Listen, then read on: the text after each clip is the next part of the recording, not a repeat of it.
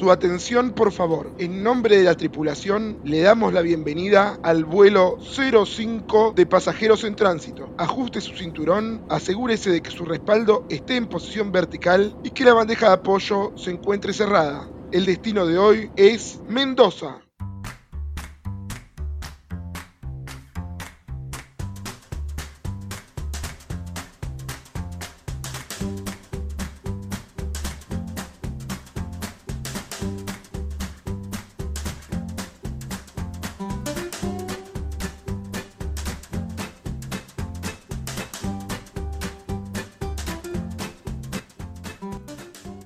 Buenos días, buenas tardes, buenas noches, bienvenidos a esto que es Pasajeros en Tránsito. Mi nombre es Maxi Bessi y estoy junto con Marcelo Patroncini y Diego Costa para recorrer un nuevo destino. ¿Cómo están chicos? ¿Cómo va Maxi? Placer saludarte. ¿Cómo andas Diego? Buenos días muchachada, todo bien por suerte por aquí. El destino de hoy es en Argentina. Vamos a estar recorriendo con ustedes Mendoza. Marcelo, contanos cómo podemos llegar a Mendoza. Bueno, para llegar a Mendoza hay varias alternativas. El aeropuerto de Mendoza es un aeropuerto internacional es conocido como el aeropuerto de El Plumerillo. Está a 11 kilómetros de la ciudad, por lo cual la recomendación obvia es tomarse un taxi o un Uber desde el aeropuerto que los acerca a la ciudad. Serán aproximadamente 20 minutos arriba del auto y ya estarán en la ciudad.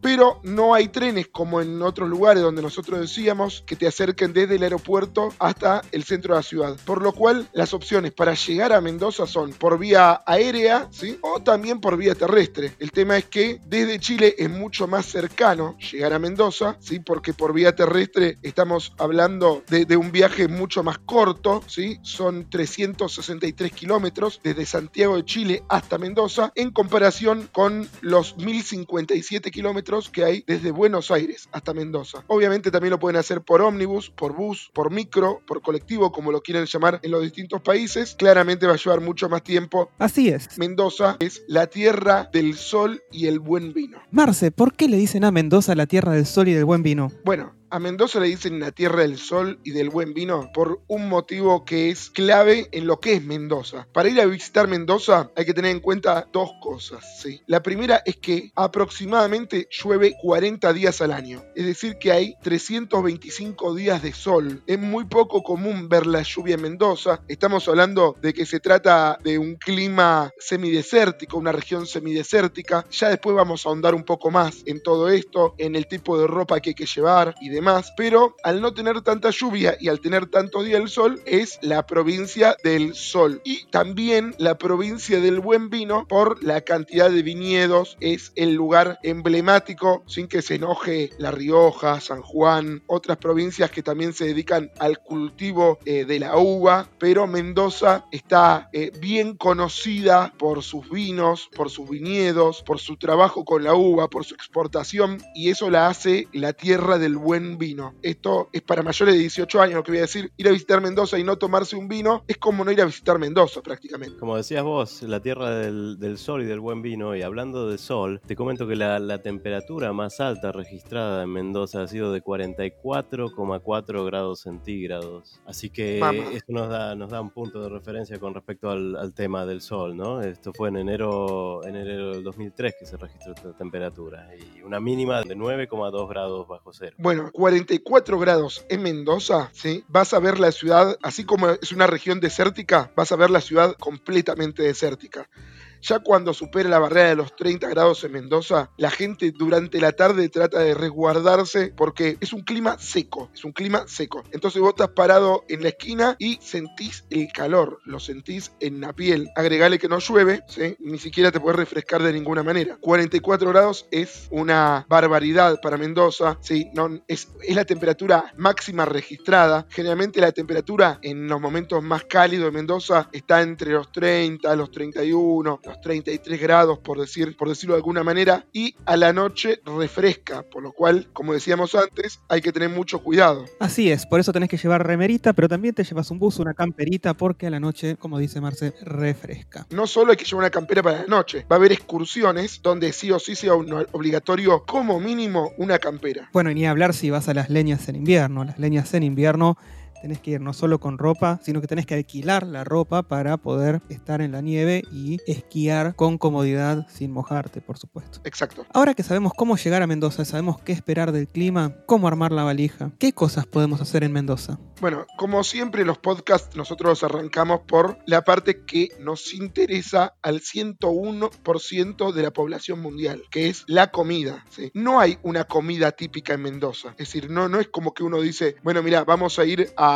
Salta y en Salta hay las empanadas salteñas. O eh, vamos a ir a, a Italia y está la pizza. En Mendoza no hay una comida típica, pero sí hay un par de lugares que en lo particular quisiera recomendarles porque no tienen ningún tipo de desperdicio. En primer lugar, para estar en Mendoza capital, la recomendación es estar bien cerca de todo lo que es el centro, ¿sí? cerca de la Plaza de la Independencia y de la Avenida Sarmiento. La Avenida Sarmiento está llena de restaurantes, de parrillas, de pizzerías, hay lugares para comer tacos. En la Avenida Sarmiento hay un lugar que es imperdible que se llama Pizzaiolo. Obviamente en las redes sociales le vamos a ir compartiendo todos estos datos. Pizzaiolo es un lugar, como bien lo dice el nombre, que te ofrecen pizza, pizza de distinto tipo de variedades, una atención realmente excelente, pero también puedes pedir pastas, milanesas, es un gran ambiente y uno más o menos, es decir, obviamente lo que siempre decimos, si uno va acompañado y pide pizza, el costo es menor. Pero generalmente por ahí uno puede llegar a conseguir otro tipo de comidas por un buen precio. Es un precio accesible, una atención muy buena, un lugar muy bien ambientado, muy bien, realmente muy bien ambientado y es súper recomendable. Eso es para una comida básica, para comer una pizza, para, para hacer algo de paso, para pensar que arranca una excursión y no te querés demorar en sentarte y disfrutar de la comida. Pero a los amantes de la comida, ¿sí? Eh, y Maxi en esto me va a dar la venia, hay dos lugares que hay que recomendar sí o sí, sí o sí en Mendoza. Uno es Fuente y Fonda. Fuente y Fonda es un lugar que está sobre la calle Montevideo, no tan alejado de la Plaza de la Independencia, estará unas 4 o 5 cuadras de la Plaza de la Independencia. ¿sí? Y lo que tiene Fuente y Fonda es que la comida es sabrosísima, sabrosísima, pero a su vez tiene dos cosas que podríamos tildarlas como negativas en pasajeros en tránsito. Negativas hasta ahí nomás. Es decir, son negativas para ciertas personas. La primera es, Fuente y Fonda es una casa vieja, ambientada con objetos de una casa vieja, como si uno fuese a la casa de una abuela o de una bisabuela ya a esta altura. Es decir, entonces se encuentra por ahí una máquina de coser, un cuadro viejo, una puerta medio desvencijada. Es decir, toda esa ambientación hace que uno se sienta como en la casa de la abuela. La comida te la traen en una fuente ya gastada por ahí de tanto raspar o rascar la olla para, para limpiarla, pero obviamente en todas las condiciones higiénicas. Está perfecto, está bárbaro. Ahora, lo negativo es, se llena muy rápido el lugar, porque es un lugar súper recomendable. Por ahí tardan un poco en traerte la comida, porque es comida muy elaborada. Y si uno va a esperar un lugar, puede estar a veces más de una hora esperando en la calle que le den una mesa. Y lo otro negativo es que el menú es solo una página, hay de todo, tenés pescados, tenés sopas, tenés carnes, tenés pastas, pero por ejemplo, para ponerte un caso, en el menú encontrás canelones de calabaza y choclo. Es decir, no, no hay una alternativa en cuanto a los canelones. Entonces es de calabaza y choclo. Después le vamos a compartir algunas fotos en las redes también, pero yo les había mostrado una hoy a la mañana temprano, donde era, por ejemplo, un matambrito tiernizado a la mostaza con un huevo frito arriba. Es decir, uno puede pensar que tiene ganas de comer un matambrito a la pizza. Este era matambre a la mostaza con huevo frito. Entonces es como que por ahí el que no le gusta la mostaza no puede pedir el matambre a la mostaza, el que le gusta el huevo frito por ahí no puede pedir el matambre, pero es completamente recomendable. Igual si el mozo es de esos mozos vieja escuela, esos buena onda, seguro que si le pedís cambiar la guarnición, la cambia. Sí, sí, es probable. De hecho, hay una cosa para recomendar en Fuente y Fonda, que es que el plato siempre es para compartir, ¿sí? Lo cual también puede ser negativo, porque en este caso yo fui con mi señora y los dos tuvimos que comer matambre eh, a la mostaza con huevo frito, porque son platos realmente abundantes. Y lo digo, en mi caso particular, soy de buen comer y sobró comida. No nos engañemos, lo comeríamos todo. Sí, obviamente.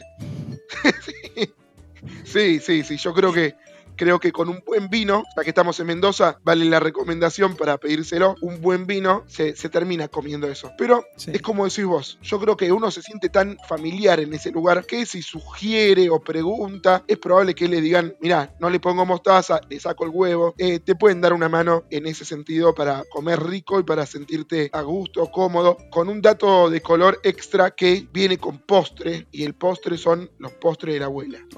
Entonces, eh, de ahí salís directamente a tomarte algo para el hígado. Imagínate, si con lo que estás diciendo vos, el matambrito, el huevo, y si tu señora se, se pide algo, algo vegetariano como los canelones de calabaza que habías dicho con choclo, con las temperaturas que hay, y después de todo eso te comes un, un postre con los platos abundantes que dijiste vos, bueno, bueno, la siesta para dormir unas 4 o 5 horitas más o menos. Sí, es más recomendable para, para ir a cenar, porque si no, es muy probable que no llegues al hotel directamente. si no, no, no visitas nada de Mendoza. No, no, es un día perdido. Después de. Por eso digo, es un lugar para ir a cenar. Hay mucha gente que por ahí lo usa para almorzar, pero claro, después te levantás para la noche ya y sin hambre. Hay que caminar la ciudad, hay que meterse, ir buscando los recovecos. No hay que quedarse con lo que te dice un guía que te digan vayan a comer a tal lado. Sí, hay que, hay que meterse por esos lugares en los que vos decís, bueno, por ahí el turista no se metería. Generalmente esos bodegones que la gente suele pasar de largo son los que mejor calidad te van a dar, en los que vas a encontrar más abundancia en los platos. Y los sabores también tienen un no sé qué, que no sabes cómo lo hacen, es mágico. Pero siempre en esos lugares vas a encontrar algo que en los lugares mainstream, en esos lugares a los que va todo el mundo, no vas a encontrar. Hay que meterse por las callecitas, hay que preguntarle al local dónde iría a comer y seguro que te vas a llevar un montón de buenas sorpresas. No tengas miedo de parar a gente en la calle, que sean locales y decirle, discúlpame, vos, ¿dónde irías si tuvieras que ir un viernes a la noche a comer con tu familia? Porque seguramente no te van a recomendar ese lugar al que van todos los turistas. Bueno, Maxi, permitime darte un dato. Nos sucedió el año pasado con mi señora caminando por Mendoza, en diagonal casi a la plaza principal. Íbamos caminando, buscando un lugar. De hecho, al lado de este lugar que voy a comentar ahora, hay un lugar de delicias patagónicas, eh, donde te sirven ciervo ahumado, donde hay mucho de bariloche, mucho de bariloche en ese lugar. Uno que conoce bariloche dice, no, no me voy a sentar acá porque para esto lo como en bariloche. Y sí, Bariloche es el lugar de los fiambres y los quesos y los pescados ahumados. Para mí, Bariloche es sinónimo de ahumado. Acá en Mendoza, al lado de estas delicias patagónicas, íbamos caminando y de repente vemos un portón abierto como de una casa que era larga al fondo, esas casas chorizo, viste, bien, bien, bien al fondo, y al fondo se veía una mesita, dos mesitas, de repente vemos dos personas nórdicas, bien siberianas, de esos rubios, tomando un vino, y nos llamó la atención, decía Naoki Wine Garden, Ajá. un eh, jardín de vino, por decirlo algo. Y me llamó la atención porque justamente nosotros entramos con, con Romina. Y entramos porque queríamos comprar un cortagotas. ¿Vieron lo que se le pone a veces a la botella de vino para que no chorree la gota en el mantel y demás? Queríamos entrar a comprar un cortagotas. Obviamente cuando íbamos entrando nos dimos cuenta que ese jardín de vinos no solo te servía vinos, sino que también te servía algún tentempié, alguna comida. Y honestamente nos pensamos que era carísimo. Lleno de turistas, lleno de turistas extranjeros. Una ambientación fascinante. Lo primero que voy a destacar, que no tiene nada que ver con la comida, es en la atención que nos dieron. Pregunté si vendían cortagotas, me dijeron que no, pero que si tenía un minuto me iban a buscar un cortagotas, lo que usaban ellos, para regalármelo. Wow. Ah. Lo cual vos decís, pero qué buena atención. Es decir, que voy a decir algo que por ahí no corresponde, pero bueno, la clase media generalmente el cortagotas no lo tira a la basura, sino que lo enjuaga, lo moja y lo vuelve a usar en la próxima botella de vino. Es decir. Uno no, le va poniendo un, film a cada botella porque se va un presupuesto. Durante ese minuto le han caído turistas pidiendo una mesa, pidiendo para sentarse a comer, y el dueño del lugar estaba más preocupado por el corta gota para nosotros que por atender a la gente que estaba entrando. Entonces yo le decía, no, pero, pero a la gente. Si nosotros me vas a regalar un cortagotas, yo no voy a consumir. Lo cual, la verdad que nos, nos terminó atrapando porque mi mujer empezó a revisar el lugar y a verlo y me dice, mira, están sirviendo para comer, el lugar está buenísimo. Este Naoki Wine Garden es un lugar en la calle General Espejo que es súper, súper, súper recomendable. En primer lugar, te ofrecen vino, pero pantalla LED donde vos decís, quiero un cuarto de copa, quiero media copa. Ah, ¿haces el pedido en la pantalla LED o la pantalla LED te indica cuáles son las ofertas que tienen para vos? Es decir, es como que son muchas cavas de vino, de esas electrónicas que se enchufan a la pared, ¿sí? Sí. y tienen directamente conectado a una botella. Entonces, de la botella va saliendo el vino que vos pedís. Un cuarto de copa, media copa, la copa entera. Es toda una sala iluminada por esas heladeras de vino. Vos tenés dos opciones. O pedís una tarjeta, ¿sí? Que la podés cargar con dinero, como en los videojuegos. Hace mucho no voy a una sala de videojuegos, pero antes vos ibas y cargabas la tarjeta y decías, bueno, le quiero poner mil pesos y lo quiero consumir en vino. Qué memorias. Sí, los, siguen estando los fichines.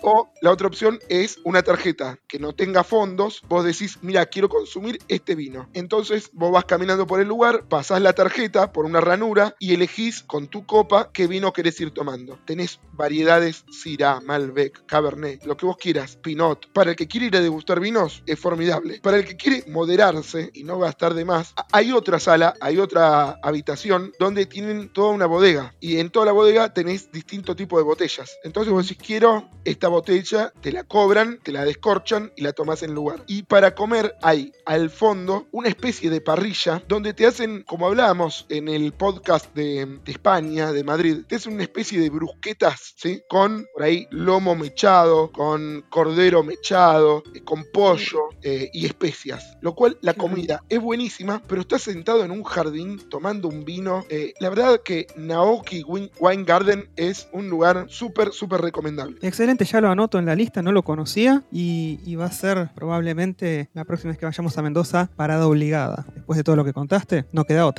Sí, hay dos cosas más pequeñas y rápidas que vamos a decir sobre comida. Una es que mucha gente pregunta para comer asado. Y les voy a contar una anécdota que pasó en una excursión donde le preguntaban al guía de turismo dónde se puede comer asado. Y generalmente los guías tienen dos o tres lugares para recomendar hasta que se paró un peruano, un peruano, y dijo, no, no, no, a ese lugar no vayan porque el asado no es bueno. Obviamente esto es una recomendación más para el que está acostumbrado a comer asado. Y la verdad es que en Mendoza no vas a encontrar el mejor asado. O, por lo menos en mi experiencia personal, por las parrillas que hemos pasado, no encontramos el mejor asado. Sí el mejor vino, pero no por ahí el mejor asado. Así como te digo esto, hay una calle un poco más alejada del centro que es conocida como la Aristides. La calle es Aristides Villanueva, ¿sí? Y la Aristides son 3, 4, 5 cuadras de cervecerías artesanales, bares con mucha onda, gente tocando en la calle. Es otra ambientación, no es Fuente y Fonda, no es Naoki Wine Garden, pero es un lugar donde vos podés ir a tomar una cerveza,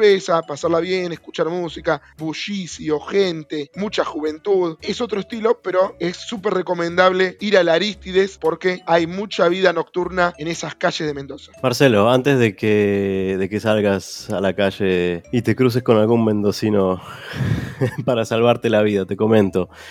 Eh, no es la primera vez que, que lo he escuchado y se dice que hay eh, empanadas mendocinas, las cuales aparentemente, eh, no, no tuve nunca el placer de, de prepararlas ni probablemente de comerlas, pero se dice que no, no llevan pasas, no llevan pasas de uvas, pero sí lleva pimentón ahumado, que es el ingrediente clave, eh, evidentemente, en esto. Y opcional, se pueden preparar con pedazos de huevo duro y con rodajas de aceituna si se quiere. Así que por las dudas, hacemos el comentario. Es un gran dato. Todo lo que hablamos es en cuanto a, a gastronomía y lo que podés comer. Marcelo nos recomendó un lugar en particular de vinos, pero Mendoza es la provincia del vino. ¿Por qué es eso? Nosotros tenemos en Mendoza lo que se llama la ruta del vino. ¿Qué es la ruta del vino? Bueno, la, la ruta del vino consiste en tres regiones en las que se, se produce excelentes vinos. Es una ruta que atraviesa tres regiones vitivinícolas. Y cuando te digo vitivinícolas, para hacerla corta, te cuento que estamos hablando de zonas muy particulares que poseen determinadas características geográficas y convierten en únicas a las uvas que crecen ahí. Por eso, de esos lugares van a salir los vinos que se conocen como de denominación de origen,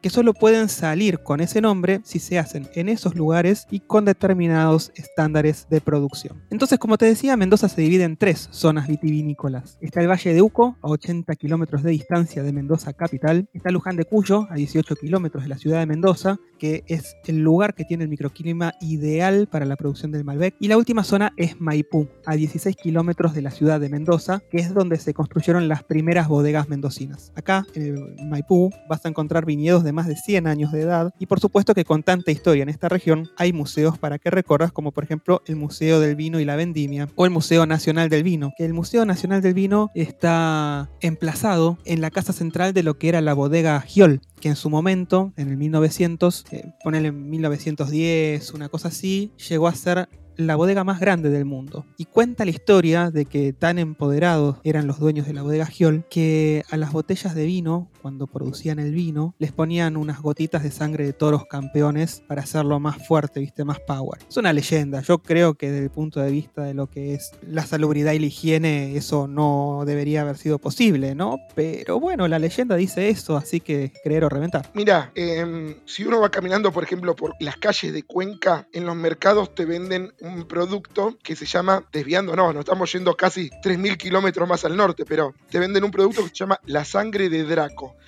Y la sangre de Draco es algo que se comenta que si vos lo tirás en la bebida de la persona con la cual estás eh, comiendo o tomando algo, la enamorás. Apa, ¿sí? una, una macumba Te- terrible. astronómica. Te lo venden así en la calle como si nada, te venden la sangre de Draco y te venden un perfume.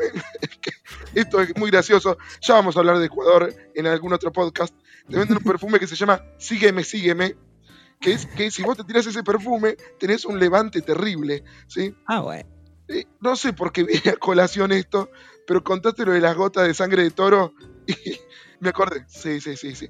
Me parece, como decís vos, Maxi, que es antihigiénico. Broma- bromatología no lo probaría hoy en día. Tal vez en otros momentos sí, pero hoy en día nadie lo probaría. Aunque de todos modos, cuando uno come una buena carne que no está bien cocida y le da el cuchillo, sale un chorrito de sangre. Entonces, tampoco es que. No, estamos hablando de que algo que sea imposible, ¿no? Puede pasar, puede pasar.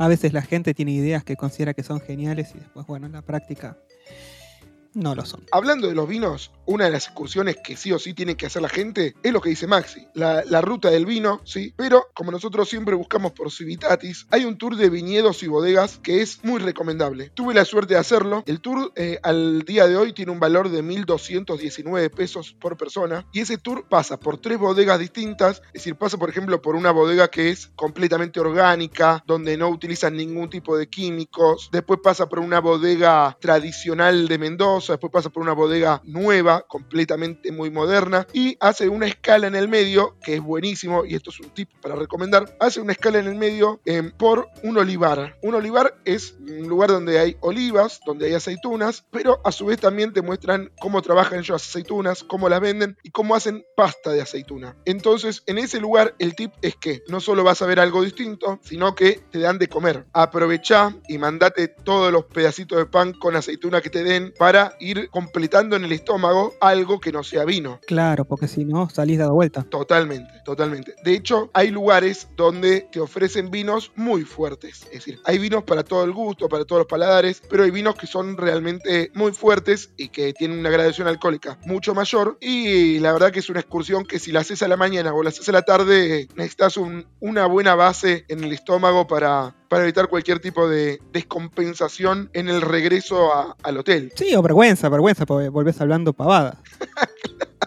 claro.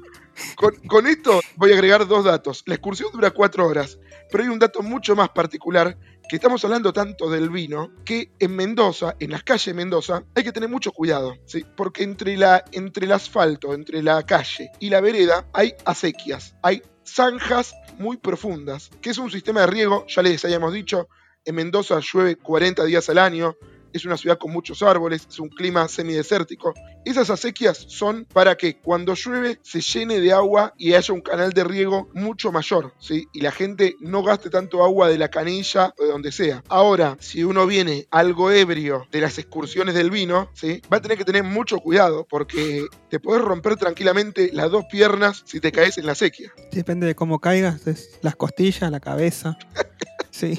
Marcelo, vos nombrabas, Maxi también nombraban ambos los dos, el circuito del vino. Ahora, ¿hay un circuito predefinido? ¿El circuito lo podés armar vos? ¿Cómo es que elegís las bodegas? ¿Por qué? Eh, ¿Qué tiene en particular cada una? O, por ejemplo, cuando vos viajaste para, para allá, eh, ¿cómo, ¿cómo es que decidiste esto? ¿Cómo es que lo armaste? ¿Lo tenías planeado? ¿Te lo recomendaron? ¿O, por qué elegiste lo que elegiste? Mira, cuando vos recorres la, la ruta del vino, en realidad la ruta del vino es esas tres regiones. Dentro de las rutas vos podés elegir el ruteo que vos quieras de las bodegas que vos quieras, dependiendo de lo que vos estés buscando. Como dijo Marcelo, hay vinos orgánicos, tenés vinos de marcas grandes. Si vos sos marquero, vas a ir a buscar las bodegas de los vinos de las marcas que te gustan. Si vos estás buscando vinos de pequeñas producciones, vas a ir a bodegas que tengan pequeñas producciones. Generalmente las pequeñas producciones tienden a ser más cuidadas que la de los vinos de grandes marcas, porque al ser pequeñas producciones las podés controlar mejor y haces un mejor seguimiento, podés, podés por ahí hacer un mejor trabajo. Por eso también muchas veces las pequeñas producciones son mucho más caras. Las grandes bodegas también tienen pequeñas producciones limitadas que vas a poder degustar si te acercas a esas bodegas. Podés ir en tu propio auto o podés ir en un tour que consiste en un, en un autobús. Hay un hop-on hop-off que recorre la zona vitivinícola saliendo desde la ciudad de Mendoza. Eso quiere decir que después de comprar el ticket correspondiente, te subís al colectivo en la parada de Garibaldi 10, que está a pocos metros del kilómetro cero, y te podés ir bajando en las distintas bodegas a las que te lleva. Vos podés hacer, sacar el ticket para hacer recorridos de mediodía, por la mañana o por la tarde, o te sacás un ticket para hacer el recorrido de día completo y te lleva todo el día a bodegas. Te aviso por las dudas que pagás el hop on hop off y después cuando te bajás en las bodegas podés comprar vinos, podés bajar a caminar nomás o podés pagar la entrada para entrar y participar de una visita guiada y de una degustación o un almuerzo inclusive. Podés ir y almorzar en la bodega. Si esto te llama la atención, no dejes de hacer este tour porque vas a conocer altas bodegas. La oficina del bus, si querés comprar los tickets, se encuentra en Avenida Las Heras 601, esquina 25 de mayo en la ciudad de Mendoza. Y si no, Diego, tenés, como decíamos antes, por Civitatis, pero eso es más armado. Eso ya es un paquete estándar. Te llevan a las bodegas donde la misma agencia de viajes tiene sus, sus contactos. Es decir, van. Ahí no podés elegir como dice Maxi, lo cual lo que plantea Maxi está buenísimo, porque vos podés elegir la bodega. Uno a veces tiene una bodega de cabecera y, dice quiero conocerla y por ahí con el tour de Civitatis no vas a esa bodega, pero, pero sí está bueno lo que plantea Maxi, ¿sí? Eh, lo otro es un tour con guía turístico ya completamente armado, donde te dicen, bueno, se terminó la excursión, arriba todo de la, de la camioneta, nos vamos, te vas a otro lugar. Es decir, eh, una cosa es muy estructurada, la otra es súper desestructurada, pero está muy buena porque tampoco te apura nadie y podés recorrer más o, mirar mejores precios, o al ser hop-on, hop-off, podés volver o volver a subirte o lo que sea. Así es. El tema con el Hopon Hop es este, que tiene un recorrido único. O sea, vos te bajás y a determinada hora te volvés a subir, porque si no te subís, te dejan, no vuelve a pasar. Eh, son ocho recorridos los que hacen y tienen nueve salidas semanales. Así que eso te da la pauta de que no es que va a volver a pasar otro colectivo y te va a levantar. Vos te bajás con toda la gente, estás ahí el tiempo que te dejan y te volvés a subir para ir a la próxima bodega o para volver. Mira vos, lo, lo desconocía. Muy bueno saberlo. Hay ya saliendo de la parte gastronómica por completo y vitivinícola, hay, una excursión que obviamente la tienen que hacer todos los que no conocen Mendoza, que es conocer la ciudad de Mendoza. Es un tour por la ciudad. En Civitati sale 895 pesos por persona. Te llevan al Parque San Martín, eh, te llevan al Cerro de la Gloria, conoces lo básico de Mendoza, te muestran que Mendoza tuvo un terremoto en 1861, te cuentan la historia de las acequias, la historia de los árboles. Es básico para recorrer y para conocer. Obviamente pasás por el famoso monumento Ejército de los Andes. Es para conocer básicamente la historia de Mendoza. Pero hay un tour que es completamente recomendable y es el tour de, alta montaña. El tour de alta montaña son 12 horas aproximadamente. Salís bien temprano a la mañana, volvés casi casi cuando se está poniendo el sol. Estamos hablando de un tour que son 2.357 pesos por persona, que hace kilómetros y kilómetros y kilómetros. Que, ojo, eh, cuando uno lo contrata te dice,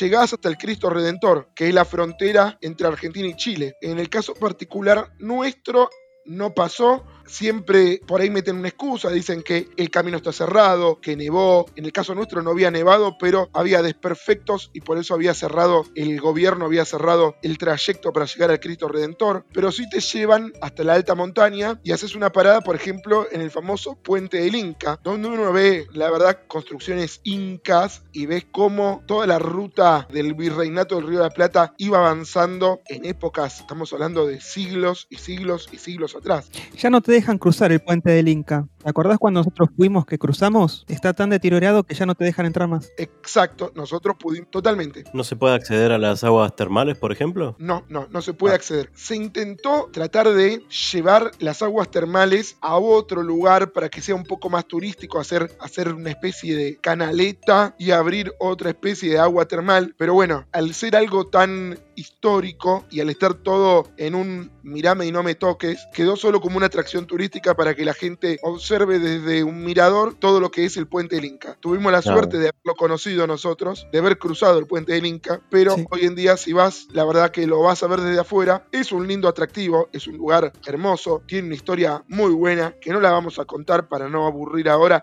o para no quitarle entusiasmo al que vaya a Mendoza, pero tiene su atractivo. Hablando de las aguas termales o de la falta de ellas actualmente, como vos mencionabas, de todos modos, eh, para la persona que quiera visitar aguas termales y disfrutarlas, eh, un dato curioso es que eh, se encuentra el distrito El Sosneado, eh, en donde se pueden encontrar aguas termales. Es un área de alta montaña, rodeado también con, con volcanes y, un- una vista bastante interesante para el que, el que desea disfrutar de, de un momento de relajación en aguas termales y una hermosa vista alrededor. Sí, también podés encontrar las termas de Cacheuta, que están en una zona cordillerana muy cerquita de Mendoza capital, con un paisaje hermoso que se disfruta incluso antes de que vos llegues. Vos vas por entre las distintas montañas y llegás ahí. Y, en este lugar, el río Mendoza corre medio eh, encajonado entre rocas enormes. Vos tenés piletas que están con temperaturas que van de los 25 a los 50 grados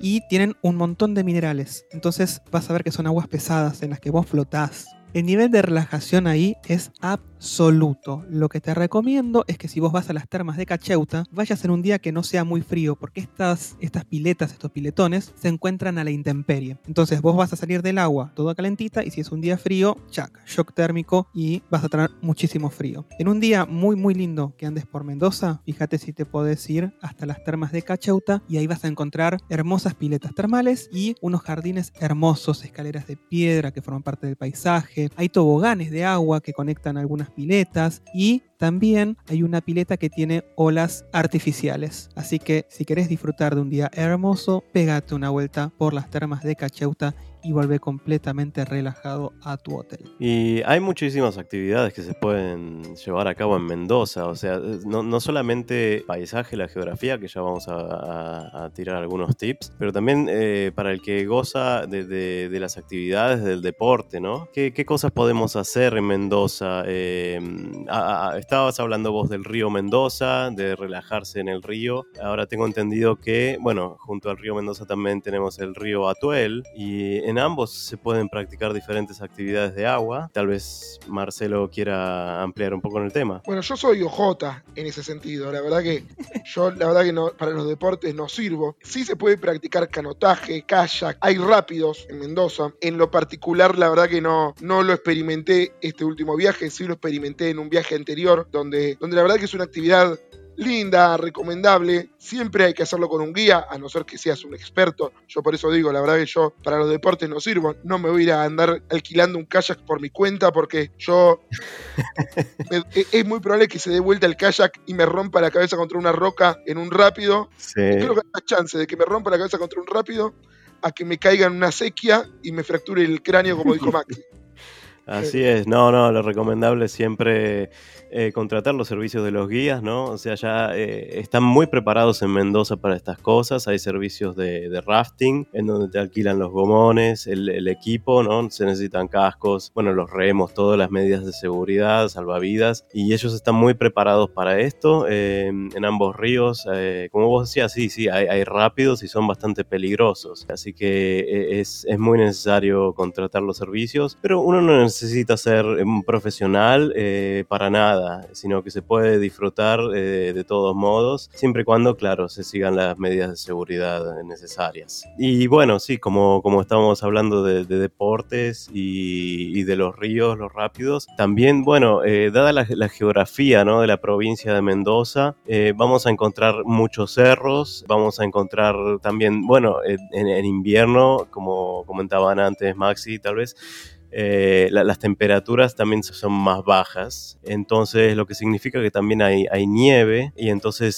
cerros y nieve también nos lleva a, actividades deportivas como la, la escalada, el alpinismo y por supuesto eh, tenemos que destacar el, cerro Aconcagua, hablando de alpinismo y, altura, que es la cumbre más alta del hemisferio occidental. Así es, eh, la Concagua es un referente, pero indiscutido, de lo que es Mendoza Mendoza, la cordillera de los Andes y Argentina. Vos sabés que gente de todo el mundo se acerca para tratar de hacer cumbre ahí. No todos llegan, no todos llegan, pero hubo gente que pudo domar sus 6.962 metros sobre el nivel del mar, que tiene el pico norte, y, el pico sur tiene 6.930. Hay un dato más. Cuando uno hace la excursión de alta montaña, te muestran el Aconcagua, obviamente lo ves desde la ruta, para la excursión, la gente se saca fotos. Es tan conocido el Aconcagua que hasta incluso cuando vas en avión al aeropuerto de Chile desde Buenos Aires, ¿sí? es muy común que si uno vi- viaja en horas de, la mañana o de la tarde, es muy común que por ahí el piloto le van a decir,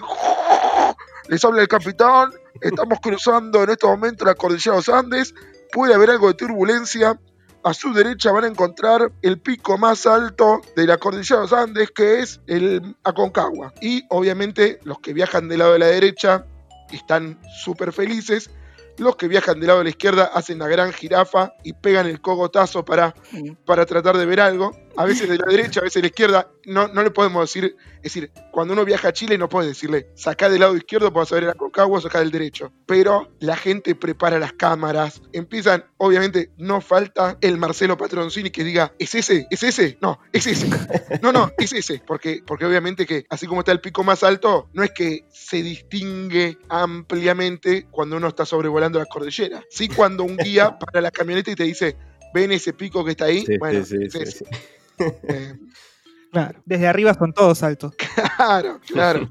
Hoy en día vivimos eras de la tecnología, donde uno puede sacar 10.400 fotos con el celular y después decir, en alguna de estas está el Aconcagua. Claro. Hay un dato que Maxi decía, lo de las termas de Cachute, lo que decía Diego, con el tema del esquí y la nieve, ¿sí? Están las leñas, ya lo había dicho Maxi, pero por ahí para ahondar sobre el tema del esquí, mejor cuando hablemos del podcast de Bariloche, donde en Bariloche eh, te vas a cansar de ver gente con los esquíes, la- las tablas de snowboard, Va- vas a ver mucha más actividad por ahí de esquí en Bariloche que en otros lugares.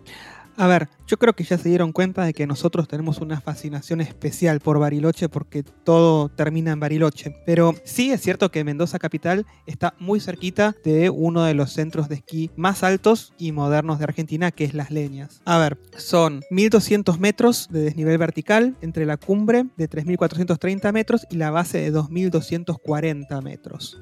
O sea, vos tenés 17.500 hectáreas que se reparten entre 29 pistas a las que podés acceder a través de 14 medios de elevación eh, y tenés una pistita de esquí para principiantes. Entonces, a ver, sí, Las Leñas es un lugar muy importante dentro de Argentina para que la gente vaya a esquiar. Inclusive, a ver, los que más saben pueden esquiar de noche porque hay 2.000 metros de pista iluminada. Qué lindo eso, qué lindo que suena. E- e- Eso es hermoso, sí, sí, la verdad que eso es, hermoso, ir esquiando de noche, un día en el que tenés el cielo limpio y, podés ver las estrellas, es una locura. Muy lindo, muy lindo, muy lindo. Y es, es realmente increíble que estamos hablando de una provincia donde hace calor, hace bastante calor, pero sin embargo estamos hablando de, de esquiar en la nieve, de hacer snowboard. Es, e- e- es- es realmente impresionante que en, un mismo lugar se pueden hacer tantas cosas, ¿no? Justamente, bueno, para e- en este, en este complejo que decís vos, se, se- se puede disfrutar de todo esto y para ubicarlo geográficamente, bueno, podemos decir que está en, en Malargüe, que es el interior de la cordillera de los Andes, para todos aquellos que quieran ir y, y disfrutar de esto que es, es realmente increíble. Hay, hay una pista de esquí más, porque si no los mendocinos que escuchen este podcast nos van a decir, no, bueno, pero pará, ustedes están yendo a Malargüe. Mendoza es enorme. Y entre los mendocinos también, por ejemplo, hay un lugar que en Mendoza también está San Rafael, y la gente en Mendoza Capital te van a decir, no tenemos nada que ver con San Rafael, y los rafaelinos te van a decir, nosotros no tenemos nada que ver con los, los de Mendoza Capital.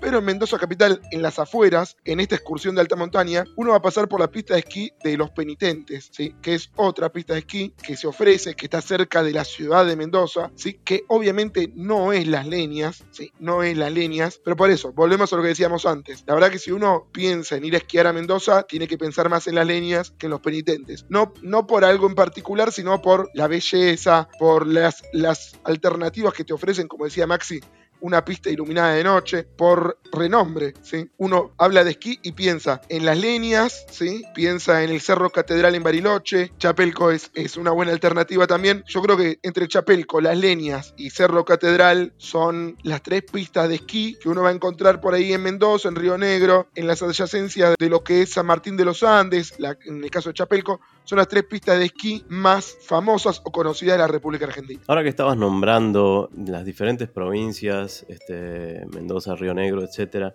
hay, una curiosidad eh, que es que hay un, punto único, un, lugar, ¿no? Que es donde se encuentran las cuatro provincias en una esquina que se llama las cuatro esquinas. Y eh, hay, hay construido en la parte de Neuquén un un mirador en donde se puede apreciar todo esto, ¿no? Eh, que es eh, la unión de Mendoza, de Neuquén, La Pampa y Río Negro. Eh, para dar un punto de, referencia tenemos el, pueblo Octavio Pico, que pertenece a Neuquén. Está muy cerca de este pueblo y es interesante, ha de ser interesante subir al mirador y observar las cuatro provincias al mismo tiempo en esta esquina que las une. Exacto, que no tiene nada que ver con la localidad Cuatro Esquinas que está en Santa Fe. ¿sí? Es importante porque uno por ahí a decir, saco, quiero ir a ver las cuatro esquinas, saca un paquete turístico y te mandan para otra provincia por completo. Sí, sí, sí. Con eso entonces cubrimos lo que es gastronomía, cubrimos lo que es la ruta de los vinos y algunas excursiones para hacer por Mendoza, pero algo más nos queda, ¿no? Tenemos un par de curiosidades más. Eh, por ejemplo, la ciudad de San Martín, que es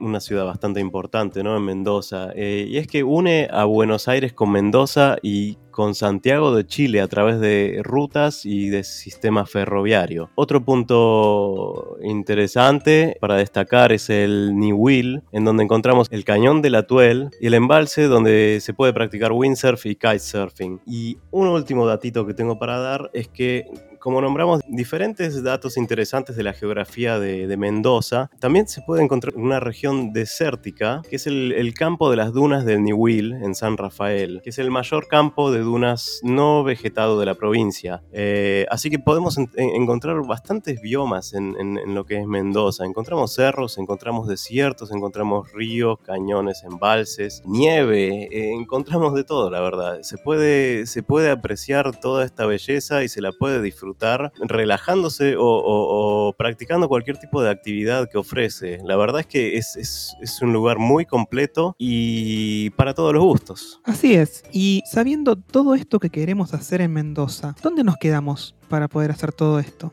Bueno, volvemos al principio, Maxi. Volvemos al tema aeropuerto, llegar, centro. Uno lo primero que hace cuando llega a una ciudad es alojarse. Ya lo habíamos dicho y la sugerencia nuestra es alojarse cerca de la Plaza de Independencia, de la Avenida Sarmiento, que es donde hay restaurantes, pero todo lo que es zona céntrica es ideal para alojarse en Mendoza. No estás lejos de la peatonal, estás muy bien ubicado y no tiene sentido irse más lejos, ¿sí? porque no, la verdad que no, es recomendable. ¿sí? Y la verdad que los precios en Mendoza, comparado a los podcasts que veníamos haciendo del exterior, son sumamente apetecibles. En el caso particular, nosotros estuvimos alojados en el Hotel Fuente Mayor, es un hotel que está a una cuadra de la plaza principal, es un hotel cuatro estrellas con pileta, con desayuno, realmente eh, formidable, espectacular el hotel. Y la noche de ese hotel está 4.869 pesos. Uno más o menos para visitar Mendoza tiene que calcular que, puede, que tendría que estar por lo menos cuatro noches. Es decir, son tres días, un día para recorrer la alta montaña, otro para ir a las termas de Cacheuta, otro para ir a, a los viñedos, ¿sí? y por ahí uno para descansar. Y si vas en invierno, las leñas mismas te puede consumir varios días y te tenés que hospedar en las leñas. Pero ahí te tenés que hospedar directamente en la zona de las leñas. Aquí en Mendoza, cuatro noches en el Hotel Fuente Mayor, cuatro estrellas, rondan los eh, casi 20 mil pesos, ¿sí? para hacerlo un número más redondo. Obviamente hay hoteles para todos los gustos. A una cuadra del Fuente Mayor está el Hyatt. Uno cuando pasa por el Hyatt, la verdad que se le cae la baba porque quiere entrar sí o sí.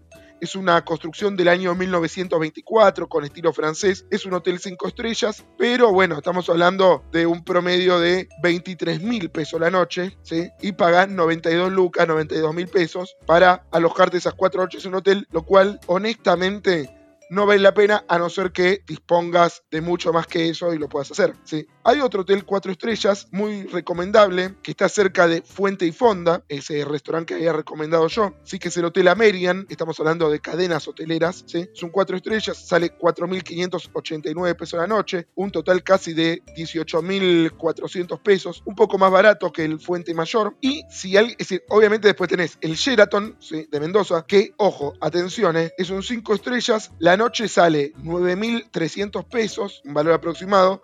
¿Sí? Pero nada que ver con los 23.000 del Hyatt. Y por otro lado también tenés una opción un poco más barata, que es un 3 estrellas, el Hotel San Martín, enfrente a la plaza. Pero el Hotel San Martín es un 3 estrellas, sale 4.200 pesos la noche. A la comparación final, ¿sí? entre los 4.200 por noche de un Hotel 3 estrellas y los 4.600 de la Merian, o los 4.900 casi del Fuente Mayor, me terminó quedando con un 4 estrellas que te ofrece una variedad y una comodidad muchísimo más grande. Excelente, ya sabemos dónde quedarnos entonces, así que ahora vamos a ver cómo llegamos. ¿Qué vuelos tenemos para llegar hasta Mendoza, Marcelo? Bueno, como bien dijimos antes, este es un podcast en castellano, obviamente en nuestras redes sociales eh, lo vamos a ir informando, pero como estamos hablando de, en, en, habla hispana, ¿sí? obviamente vamos a dar las opciones para los que vienen de Chile como para los que salen de Buenos Aires. Al estar en, en Argentina o en Chile hay opciones tanto terrestres como aéreas. Obviamente recordemos que Argentina tuvo una red ferroviaria excepcional que se destruyó a fines de los 90. Entonces, hoy hay dos opciones: la opción del ómnibus, del bus, o la opción del avión.